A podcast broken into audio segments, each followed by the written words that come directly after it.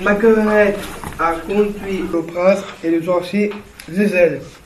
Elle les laisse seuls le temps d'aller chercher des fruits pour nourrir les animaux et ces deux, un et deux, les deux hommes découvrent alors l'intérieur de la cabane. Quand est-ce qu'elle revient Je ne sais pas quand ils reviennent. Est-ce que tu as vu cette cabane Oui, elle est magnifique. Il y a des belles tables. Et des fleurs. Qu'est-ce qu'il y a dans tous ces placards Oh, il y a des beaux vêtements. Oh là, je vois un chat en peuplier. Et là, un chien.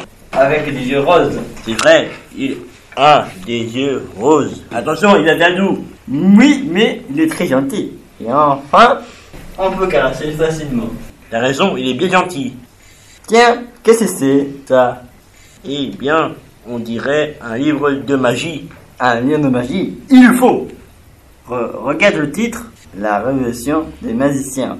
Attends, je viens quelques pages, puis voilà. Très intéressant. Regarde, prince, formule pour trois sommets. Un chien avec des yeux roses. Un chien aux yeux roses. Mais alors, ce gentil chien, cela serait Dans une autre cabane, Marguerite a fait bouillir de l'eau pour préparer une tisane de guérison pour le chasseur.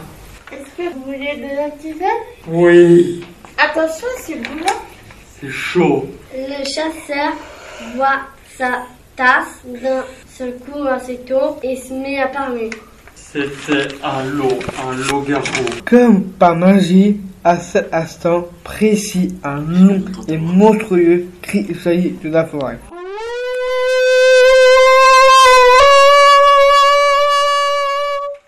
Terrifiés, Marguerite et les chasseurs hurlent, renversent leur table et courent se réfugier dans la cabane de Margaret.